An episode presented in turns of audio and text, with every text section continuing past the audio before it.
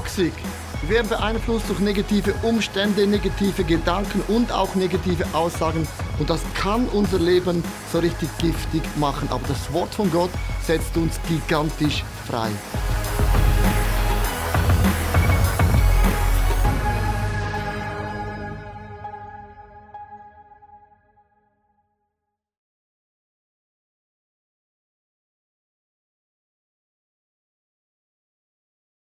Ich habe ein Thema, wir beginnen eine ganz, ganz neue Serie, das heißt Toxic. Und das Thema heute heißt gefährliche Einflüsse. Und ich möchte beginnen mit einem ganz, ganz hochinteressanten Thema. Wir werden mehr beeinflusst von Umständen, als oft das uns auch bewusst sind. Und da gibt es eine Frau, die heißt Madame Curie. Und sie hat die Radioaktivität entdeckt. Und äh, ist ganz interessant, sie hat auch einen Nobelpreis gewonnen in der Physik. Sie hat das entdeckt und auch weiterentwickelt. Du musst eines wissen, in der damaligen Zeit hat man nicht gewusst, dass die Radioaktivitäten, dass das dein Körper auch schadet. Da hat man oft so Teile genommen und hat es dann in der Handtasche mitgetragen in die Firma. Und man hat nicht gewusst, dass diese Teile, das kann deinen Körper töten. Und dann wurden die ersten Leute krank und die ersten Leute starben, weil sie gemerkt haben, irgendetwas ist komisch mit diesen Teilen. Bis man festgestellt hatte, dass Radioaktivität tötet Menschen sehr schnell. Und nur ein paar Jahre später, nachdem Madame Curie diesen Nobelpreis gewonnen hatte, ist sie an Leukämie gestorben, auch aufgrund von Radioaktivität. Radioaktivität, ein paar hundert Jahre später, sagt jeder von uns, logisch, das langt man nicht mal an. Das ist eine Bombe losgedroppt in Hiroshima. Und wenn du ein paar Kilometer weit entfernt gewesen bist vom Epizentrum, hat das Häuser einfach so weggeblasen durch den Druck und die Wellen. Und was dann geschehen ist, Jahre später, auch heute, dass zum Beispiel Tiere haben plötzlich zwei Köpfe. Menschen sind verunstaltet. Ich habe bewusst keine Bilder mitgebracht. Ich habe gegoogelt. Ich habe gedacht, das ist für halb zehn keine gute Idee. Da ist er schlecht, bevor du der Gottesdienst angefangen hat. Ich habe Bilder gegoogelt von Radioaktivität. Das ist haarsträubend. Und jeder von uns weiß, man schützt sich, weil es hat einen Einfluss auf deinen Körper. Es gibt gewisse Einflüsse, die sind mega logisch. Man langt nicht Radioaktivität an. Das hat Martin Curry nicht gewusst. Wir wissen das heutzutage.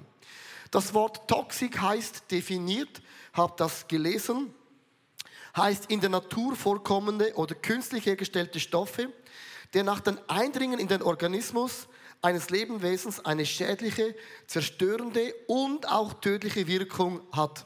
Das ist die Definition von Toxik. Also, Radioaktivität ist logisch. Was ist mit Botox? Ich möchte niemand zu nahe treten. Aber hast du gewusst, Botox in der Reinform, in der Größe von einem Salzkorn, kann 500.000 Menschen töten. Und wenn man zu viel nimmt, kann es die Lippen auch ein bisschen deformieren. Ist um zu küssen schön, aber diese Lippen nach zehn Jahren sind ein bisschen waschlappig.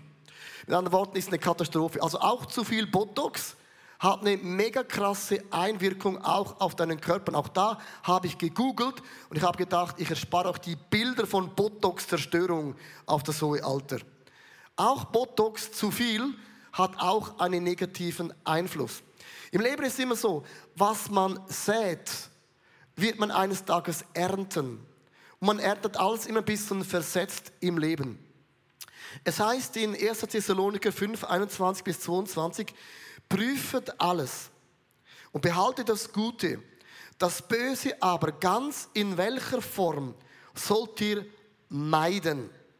Und hier gibt es einen Grundsatz, um zu wissen, der Teufel investiert alles daran, dass du und ich nicht gläubig werden. Wenn das nicht hingebracht hat, dann ändert er seine Strategie. Und die Strategie ist immer zu schauen, dass du und ich fruchtlos bin, damit wir nicht so Früchte tragen unserem Baum des Lebens. Der Teufel investiert alles, damit du und ich nicht fruchtbar sind in unserem Leben. Wie macht er das?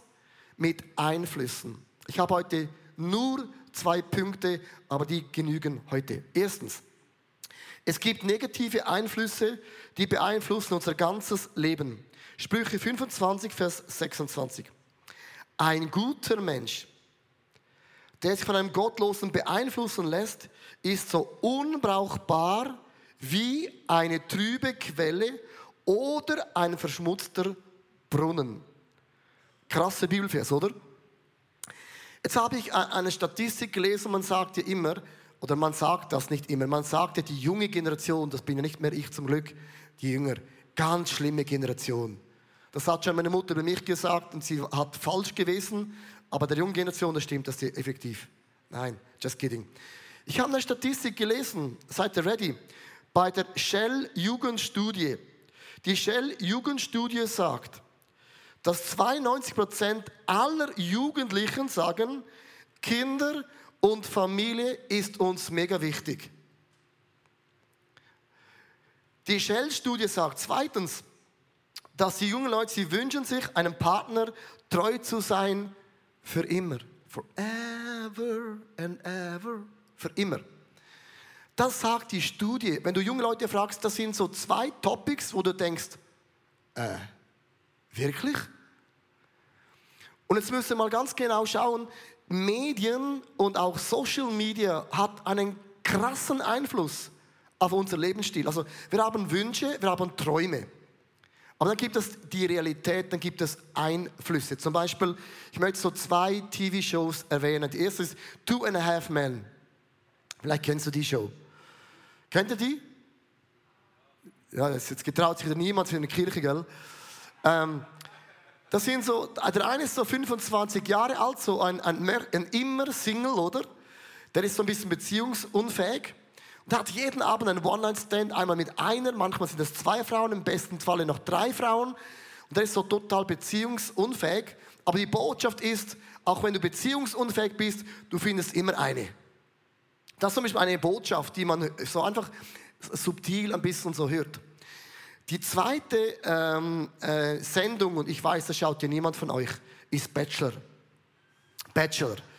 Es gibt ja jetzt die aus, die, die, die für Frauen und die für Männer. Stell dir mal vor, du hast, jetzt nehme ich mal dich, du hast eine Tochter. Äh? Dann fragt deine Tochter, du Vater, sag mal, wie findet man einen krassen Mann? Dann sagst du, das ist ganz einfach. Du suchst so 20 so, so Männer aus und du datest mal mit allen, gehst mal mit allen in das Bett und der, der am besten war, ist humorvoll, dem gibst dann die Rose.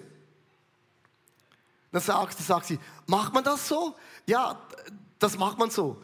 Das würdest du niemals deiner Tochter so sagen. Du sagst, nein, nein, du betest und du wartest, du hast eine Option und, und das muss dann sitzen, oder? Aber schauen tun wir Bachelor, Two and a Half Mans, wo eine Botschaft hat, du kannst einfach ein bisschen probieren und dann gibst dann irgendwann die Rose einer Person weiter. Ich möchte so ganz zentriert einmal äh, auf sechs Grundsätze einmal alles runterbrechen, äh, was du jeden Tag hörst in den Medien. Die Sätze sind alle krass, extrem, aber ich habe sie mal so zugespitzt, was du jeden Tag hörst und liest in den Zeitschriften und auch Social Media, wie unsere Gesellschaft beeinflusst wird. Jetzt müsst ihr ganz gut zuhören, weil es ist ein bisschen extrem, aber es ist immer gut, es extrem zu hören. Nur wenn etwas extrem ist, geht es extrem rein. Leute sagen mir, wieso bist du so extrem? Weil Leute müssen Dinge extrem hören. Seid ihr ready? Also ihr dürft das noch ganz kurz durchatmen und dann... Äh, Seid ein bisschen ruhig. Also, du musst mindestens zehn One-Night-Stands haben, damit du auch die Technik, die du für die Ehe gebrauchst, auch fähig bist. Das ist so ein Statement, das du jeden Tag. Ich sage nur.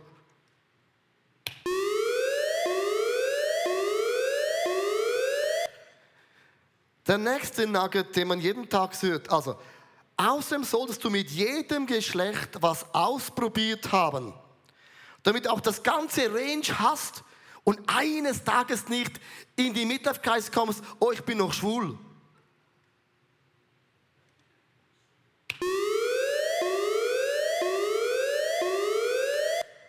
Das nächste, seid ihr noch, seid, euer Herz schlägt noch gut. Das nächste, du hörst jeden Tag, du solltest, wenn es geht, vielleicht noch eine Langzeitbeziehung haben, damit du auch mal erlebt hast, was das, das bedeutet.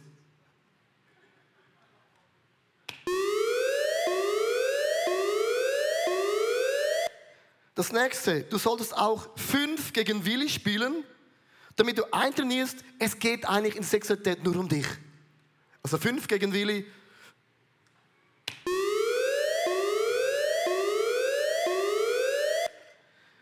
Das nächste, was du jeden Tag hörst, es ist mega wichtig, dass du fremd gehst. Also es ist wirklich mega wichtig. Wenn du deiner Ehe etwas Gutes tun willst, dann bring so Pfeffer in deine Ehe rein.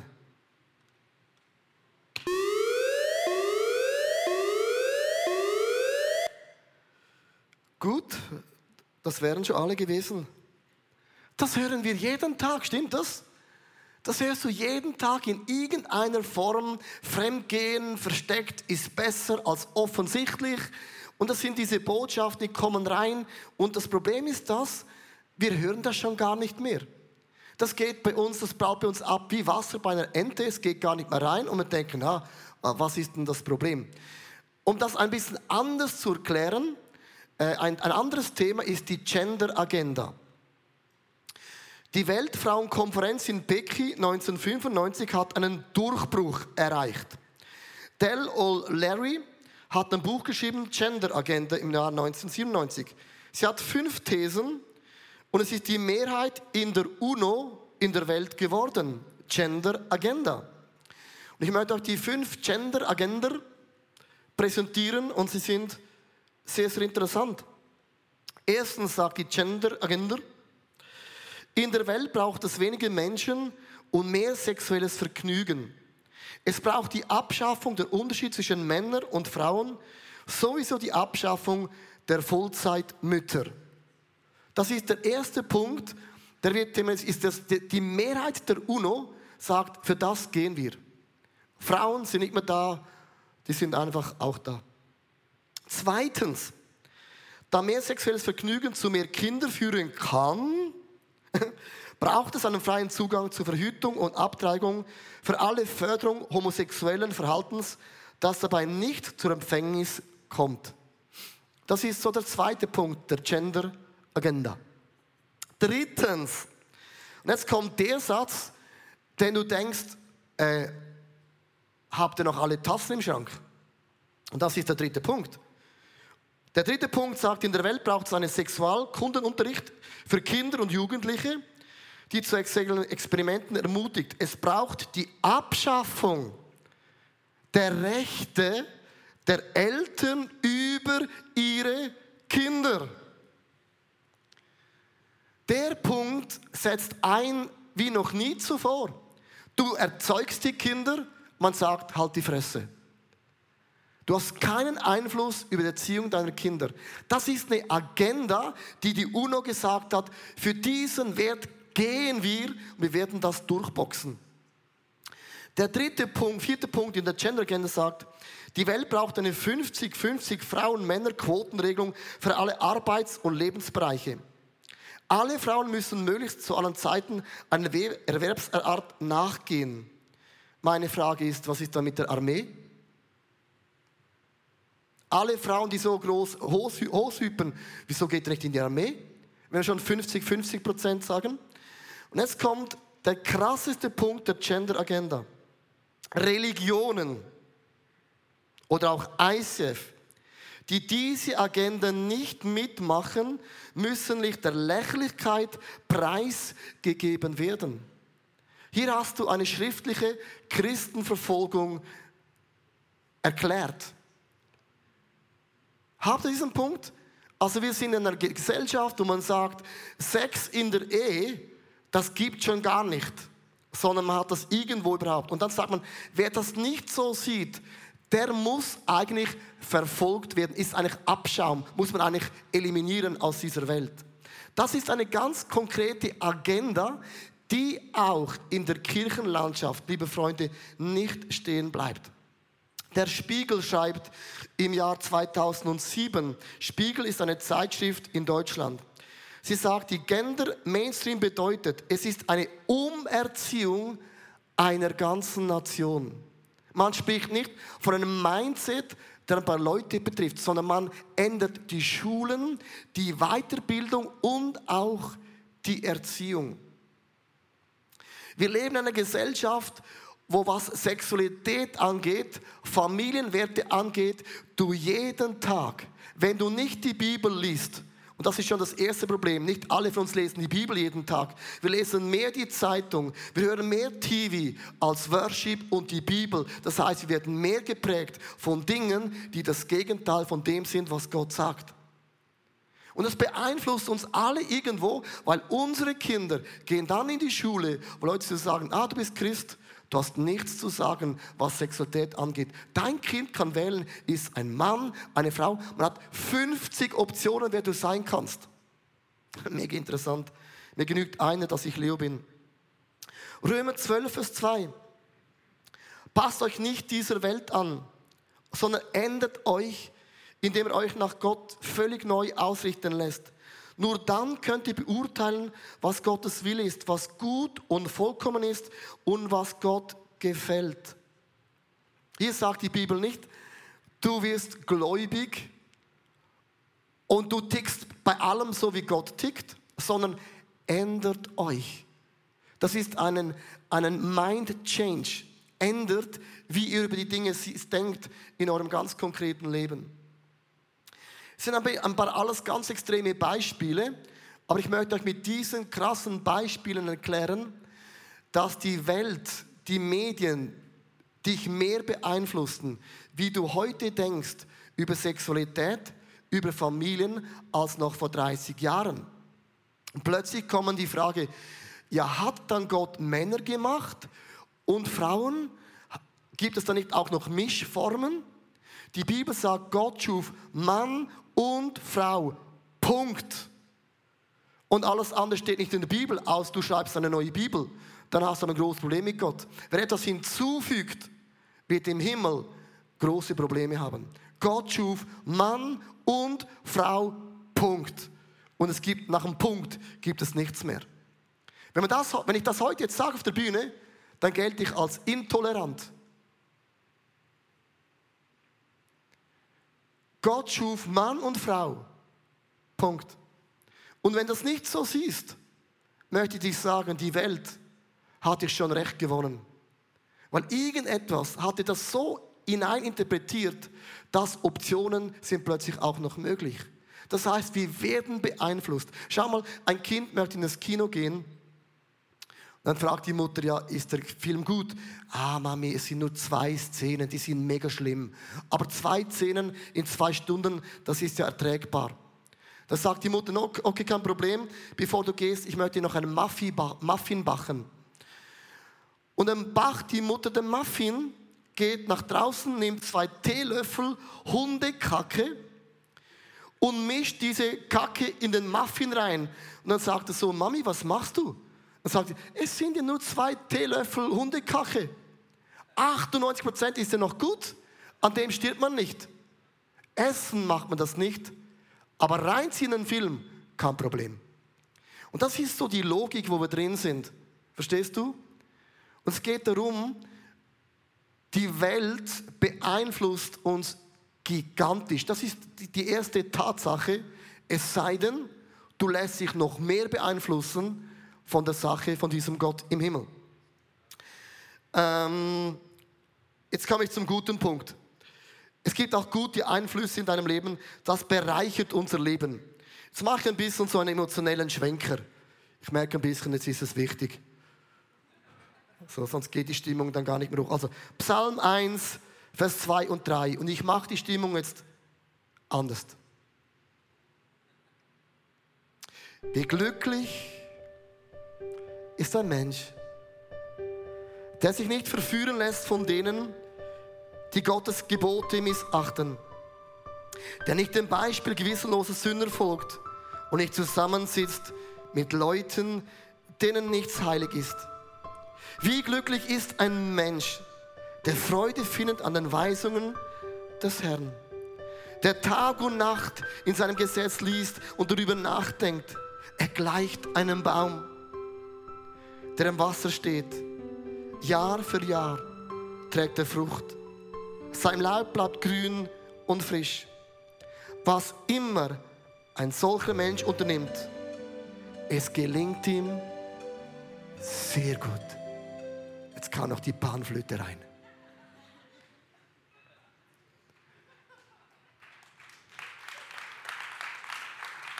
Also, ein Baum trägt nur gute Früchte, weil seine Wurzeln sind in ein Wasser hineingesteckt.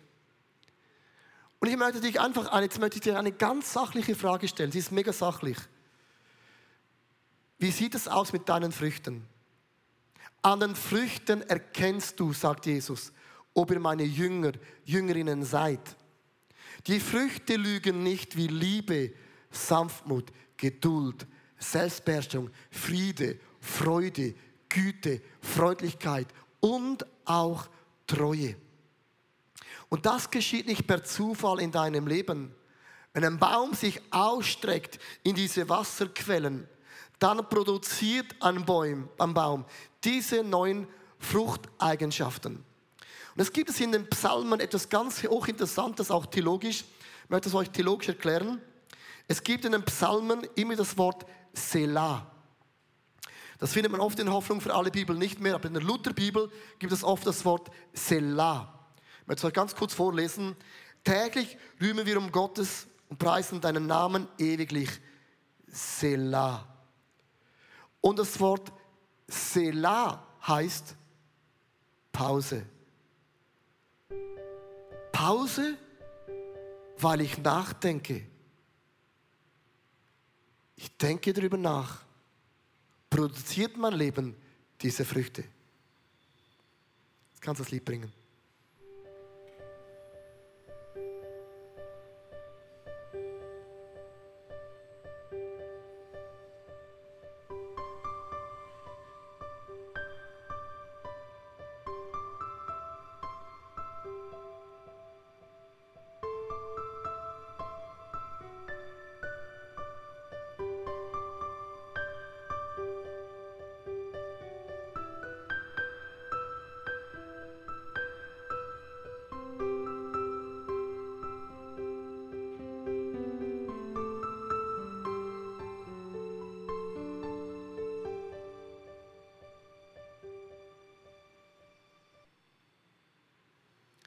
Selah bedeutet in den Psalmen, ich mache eine Pause und ich reflektiere mein Leben. Und Selah ist etwas, was wir immer wieder tun müssen, um zu schauen, ist mein Leben geprägt vom Wort von Gott oder ist mein Leben geprägt von den Einflüssen dieser Welt, die jeden Tag auf mich einbombardieren. Und Früchte lügen nicht, die sind da oder die sind nicht da. Ich habe letzten Sonntag war Keith Kraft da, das, das, das äh, Monster-Muskelpaket. Und er hat bei uns gepreacht im Männer Timeout und ich habe, ich habe dann seine Uhr ge gesehen, das ist seine Uhr. Und ich habe noch nie in meinem Leben eine Uhr gehabt und Uhren ist etwas nicht so mein Ding. Und ich sah die Uhr und dachte, die Uhr, die passt mega gut zu meinem Ring. Ist beides mega klubig. dann sage ich, Keith, das ist eine mega coole Uhr, die gefällt mir. Und sagte, oh, really? Do you, Do you like my watch? Sag ich, ja, sicher. Super coole Uhr, habe ich noch nie gesehen. Sagt, ja, die kann man nicht kaufen. Ist limitiert. So ein paar tausend Dollar. Super cool, schön für dich. Und dann fing er an zu preachen. Und dann zog er die Uhr ab vor allen Pastoren und sagte, liebe Leute, ich möchte euch teachen über Früchte im Leben. Leo hat mich gefragt, ob, ich, ob mir die Uhr gefällt. Und er hat gesagt, ja. Und dann zog er die Uhr ab und gesagt, Leo, ich schenke dir die Uhr. Das ist meine Lieblingsuhr, die kann ich nicht mehr kaufen, ein paar tausend Dollar wert. Und dann sagte er, und die meisten Christen würden jetzt beten, Jesus, soll ich jetzt Leo meine Uhr verschenken? Was denkst du? Dann sagt Tiefkraft, das ist das dümmste Gebet, das ein Christ überhaupt beten kann. Großzügigkeit, sage ich immer, Gott, du musst mir sagen, ob ich großzügig bin. Und wenn du nichts sagst, dann bin ich nicht großzügig. Mit anderen Worten, ich will ja gar nicht geben, aber ich muss jetzt die Uhr geben und ich bin ja gehorsam. Dann sagt er, ich habe Jesus nicht einmal gefragt. Es ist nicht mal eine Frage, dass ich sie verschenke. Es ist eine Frucht in meinem Leben. Ich bin großzügig und ich verschenke, was ich immer verschenken kann. So habe ich jetzt heute diese Uhr.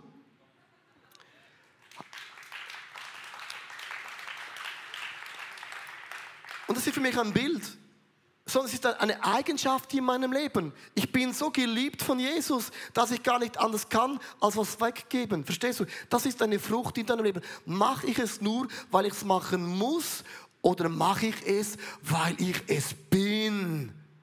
Ich bin geliebt. Ich bin geduldig. Ich habe Frieden in meinem Leben. Ich habe einen Clip gefunden gestern, ich habe fast in die Hosen gepinkelt. Der Clip ist so krass. Ein junger Asiat will den Golfball einlochen. Jetzt schau dir mal diesen Clip an. 현민이 거. 현민이 거. 현민이 거 들어갔어?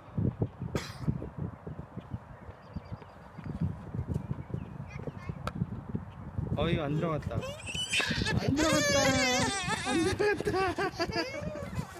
야야 일어나 현민아.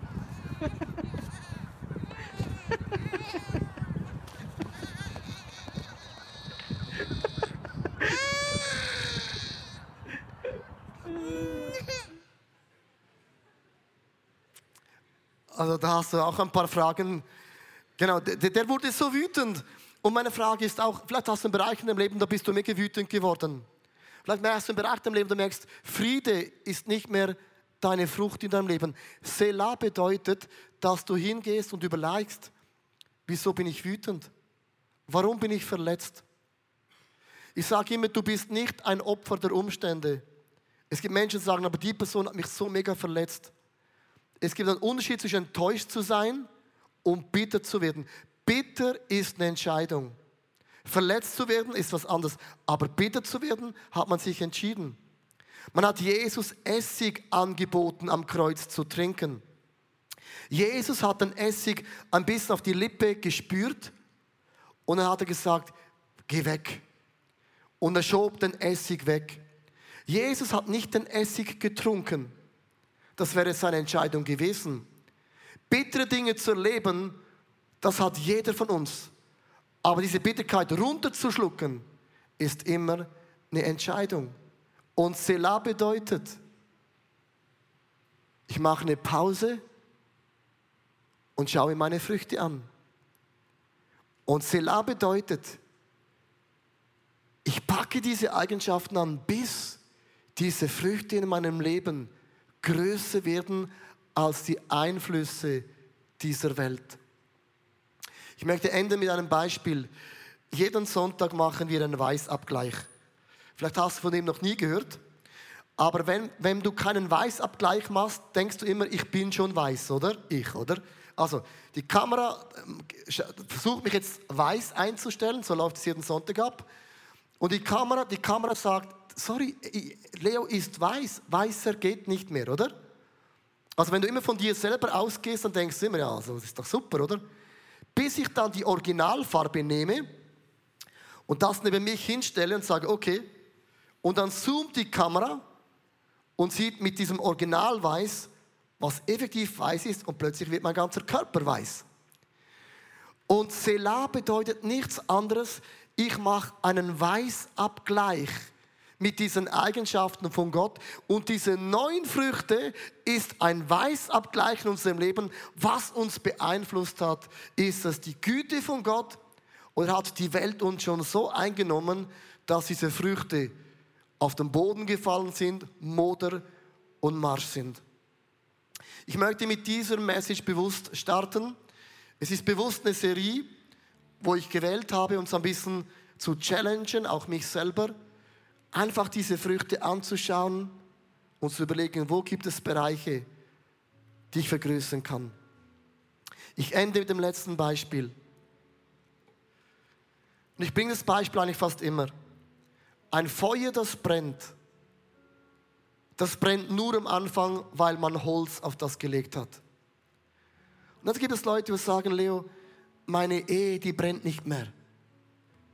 Wir haben auseinandergelebt oder mein Glaube an Jesus ist nicht mehr feurig oder die Small Group oder das Ministry oder die Church oder die Firma, was auch immer das ist.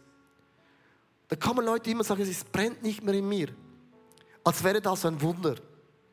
Und meine Frage ist immer, hast du Holz draufgelegt? Sag ich, was meinst du mit dem?